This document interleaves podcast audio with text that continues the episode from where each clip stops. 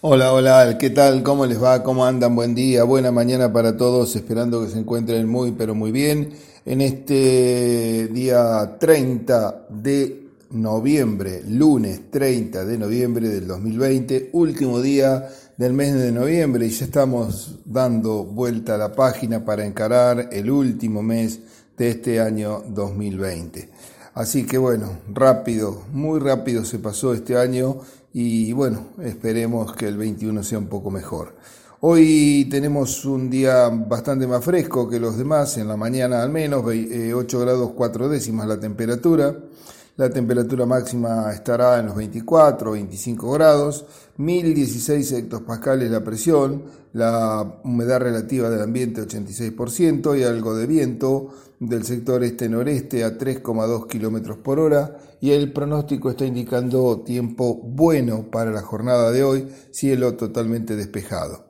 Hacia el día miércoles podría existir la posibilidad de una inestabilidad muy ligera Después nuevamente primará el buen tiempo. Las lluvias fueron muy escasas, las últimas lluvias fueron muy escasas en nuestra región, lamentablemente, y eh, bueno, este, quedamos nuevamente a la espera de, nuevas precipitaciones que esperemos eh, puedan llegar eh, fundamentalmente para los cultivos de verano. La cosecha de trigo y la cosecha de cebada están en las puertas, si bien algún lote ya se ha mm, cosechado, estimo que en el transcurso de esta semana algunos más se cosecharán y eh, fundamentalmente en la próxima la cosecha se hará más masiva. Eh, eso es lo que eh, podemos apreciar por el estado que se presentan los cultivos. les recordamos que bueno, este miércoles, pasado mañana, a partir de las 20 y 30 horas estaremos con la charla del padre Mamerto Menapace a través de la plataforma YouTube Inta Pergamino, eh, donde nos este, dirigirá una charla eh, de unos 30 minutos aproximadamente eh, que lleva como título No nos dejemos robar la esperanza. Es una charla para todo público, Em, dirigida, bueno, como cierre o terminando de cerrar este ciclo 2020 que el INTA, la Sociedad Rural, Círculo de Ingenieros Agrónomos y la Regional APRESID ha eh, llevado adelante a lo largo del año. Así que bueno, este invitado, no es necesario inscribirse, no, no tiene costo y como decíamos es abierta a toda la comunidad. Vale la pena escucharla son 30 minutos que a través de tres eh, cuentos, en forma mm, risueña, podríamos decir, nos hace reflexionar sobre algunos aspectos vitales de estos tiempos modernos. Lo esperamos miércoles 20 y 30 horas a través de eh, la plataforma YouTube INTA Pergamino. Muy bien, eh, pasamos a otro tema y bueno, hay una controversia en lo que respecta a lo que es el trigo eh, modificado genéticamente, el trigo que mm, ha conseguido, eh, se ha conseguido y que una empresa lo ha mm, este, patentado, denominado HB4, es el trigo tolerante a sequía. Es un trigo que si bien ya está en el mercado, eh, no se puede todavía comercializar por eh, distintos aspectos y fundamentalmente pasa por la aceptación de los mercados. Em, al respecto, la, em, Asociación Argentina de Productores en Siembra Directo, Directa perdón, hizo pública su posición respecto a este trigo Em, y al respecto comenta que em, eh, la Asociación Argentina señaló este, en un comunicado eh, que el desarrollo de nuevos eventos tecnológicos mejora la performance y la sanidad. En relación a la controvertida aprobación por parte del Instituto Nacional de Semillas del INASE argentino, del trigo HB4 resistente a sequía, eh, desarrollado por la empresa Bioceres eh, la Asociación Argentina de Productores en Siembra Directa, APRESID, manifestó su postura. La entidad señaló que históricamente ha mantenido una posición a favor de la aplicación y el uso de biotecnología bajo el cumplimiento de todos los procesos técnicos legales requeridos para su aprobación, que dan garantía de inocuidad y seguridad alimentaria. Al mismo tiempo, expresó que el desarrollo de diferentes eventos biotecnológicos confiere a los cultivos características deseables que mejoran la performance y la sanidad y permiten controlar diferentes plagas a través de la generación de defensas en las propias plantas. También habilita el uso de diferentes tecnologías fitosanitarias y ayudan a producir alimentos funcionales y enzimas útiles para la industria alimentaria, eh, algo eh, que no es, por supuesto, menor. Em, en lo que respecta a la potencial, el trigo HB4 eh, destacó a Presid que se vislumbra el claro potencial que tiene que permite aportar mayor sustentabilidad y estabilidad a la productividad de las diferentes regiones agroecológicas del sistema agrícola argentina en un contexto de cambio climático.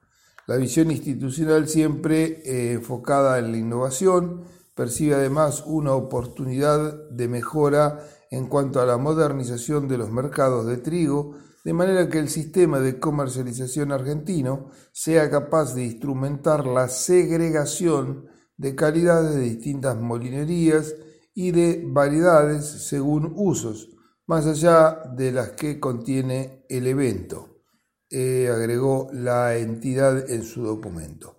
Planteamos la necesidad de ejercer la responsabilidad de comunicar e informar objetivamente de la mano del conocimiento generando bajo metodologías científicas que les permita a esta tecnología de mejoramiento vegetal, que ya superaron todas las evaluaciones de bioseguridad, adquirir una mayor confianza por parte de los consumidores locales y de otras latitudes, concluyó la entidad con sede en Rosario.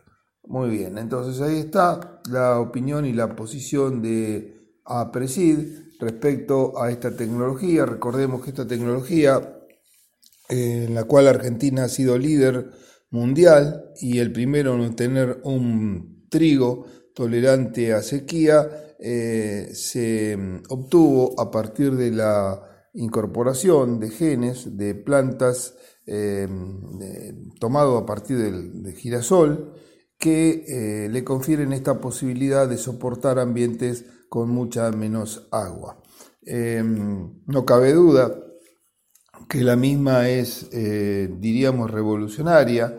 Esto se puede aplicar a otros cultivos también, lógicamente, pero es revolucionaria porque los momentos de estrés, los momentos de carencia de agua muchas veces durante todo el ciclo de un cultivo están presentes y de esta manera se podría sobrellevar de una mejor manera.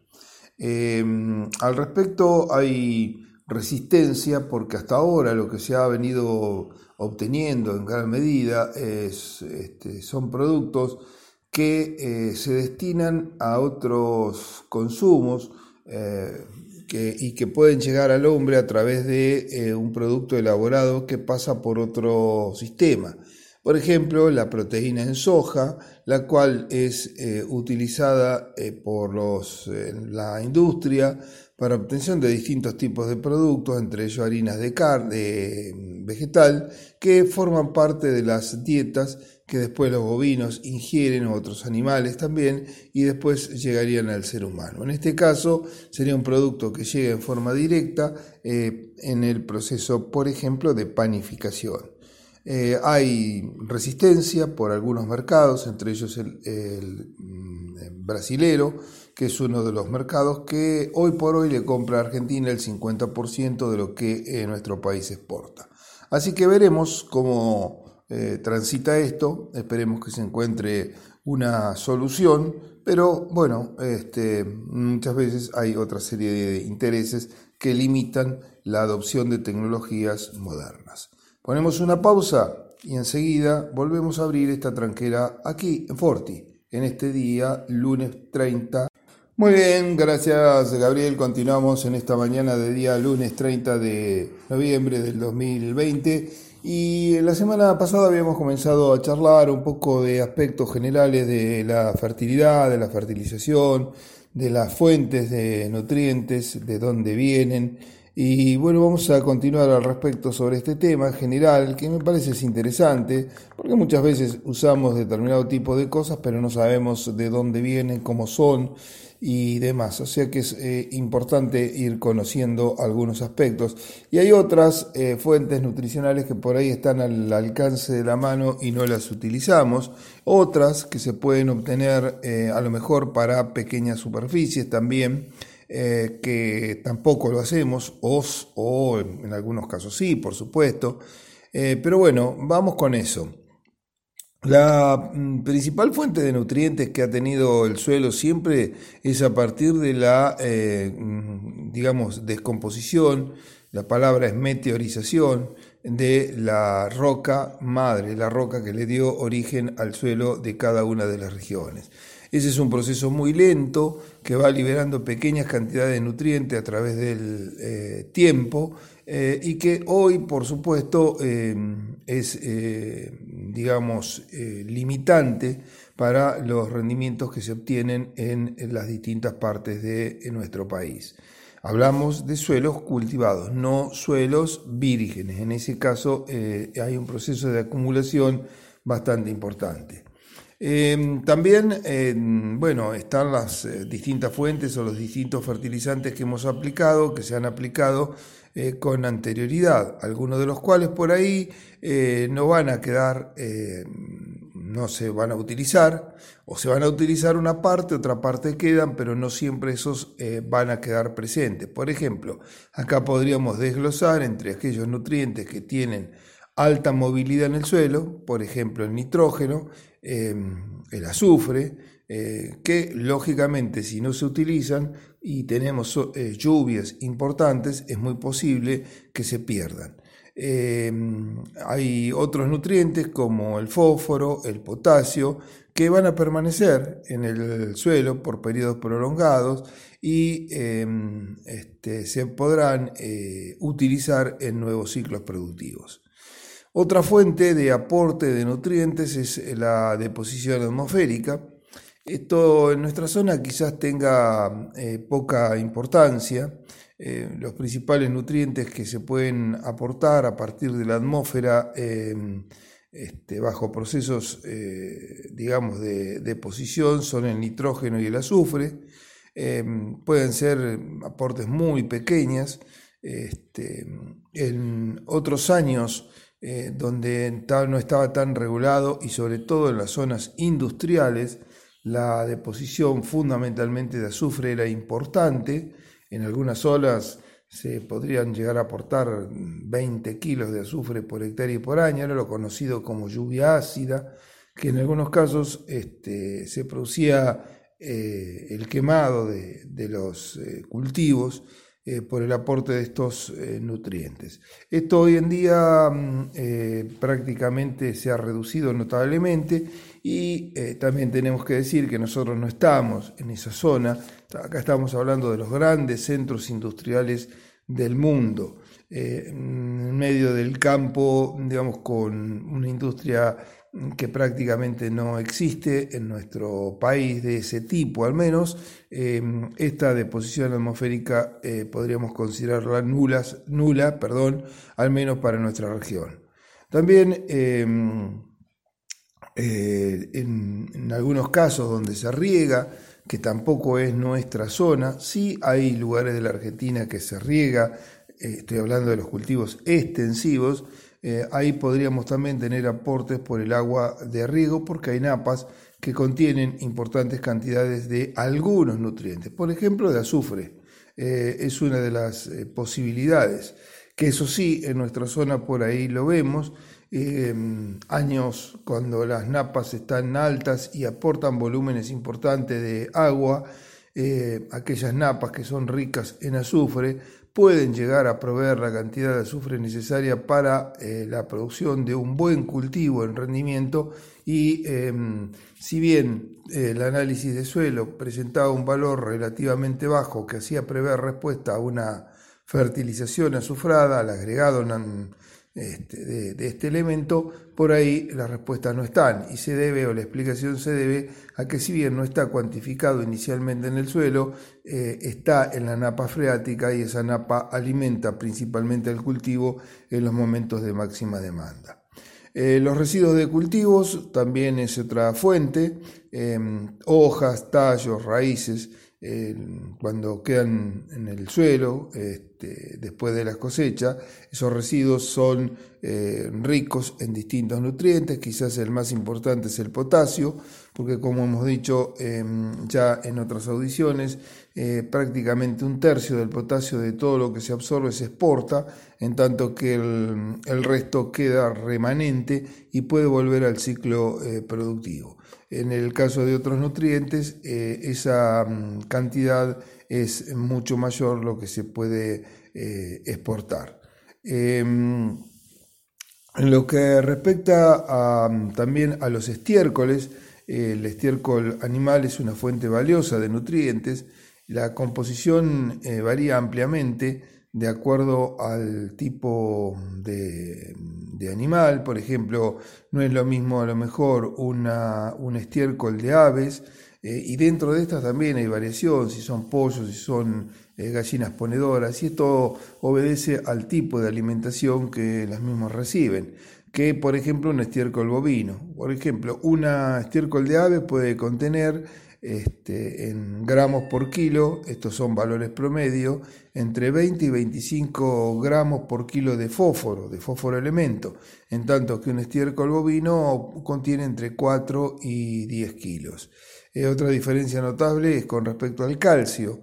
Eh, un estiércol de ave entre 40 y 45 gramos por kilo versus 5 a 20 por kilo del el bovino. El magnesio 6 a 8 gramos por kilo en las aves contra 3 a 4 kilos en el caso del eh, bovino. Bueno, y así eh, podemos seguir nombrando digamos, otras diferencias. Eh, también eh, hay em, residuos orgánicos eh, de descomposición, lo que se conoce como compostaje. Esto es algo que se puede hacer a nivel familiar, sobre todo para huertas y demás en pequeñas escalas. se pueden ir este, generando compost a partir de productos orgánicos que son desechos em, del, del uso humano este, el cual junto con tierras y con algunos microorganismos, fundamentalmente lombrices, permiten obtener eh, verdaderos fertilizantes y productos de eh, calidad, los cuales, esparcidos en el suelo y mezclados con la tierra donde se va a, cultivar, eh, bueno, dan una nutrición muy adecuada para los cultivos. Los residuos biológicos urbanos, esto es algo que en otras partes del mundo se utiliza notablemente, eh, provienen de las aguas de tratamientos domiciliarios, eh, son reciclados y también aportan importantes nutrientes para las plantas. Las cantidades de nutrientes en los biosólidos dependen de su origen, procesos de tratamiento, almacenamiento, distribución, etcétera, etcétera. Em, esto, lógicamente, que tienen que tener un control muy estricto de todo lo que son contaminantes de diferentes tipos, pero eh, los países eh, algunos países del mundo eh, europeo muy desarrollados utilizan, eh, Israel también, plantas de tratamientos que procesan todos los residuos biosólidos mm, para el uso luego en la producción agropecuaria. Está la fijación biológica de nitrógeno, que mañana hablaremos, están los fertilizantes que también hablaremos y seguiremos desarrollando el tema. Por ahora ponemos un punto y aparte, les agradecemos como siempre por la atención, Les deseamos que tengan una muy pero muy buena jornada la de hoy y por supuesto renovamos siempre la esperanza de reencontrarnos mañana a partir de las 7 y 30 de la mañana aquí en Forti, Forti 40 FM, para abrir junto al INTA una nueva tranquera. Muchas gracias por su atención y será hasta mañana.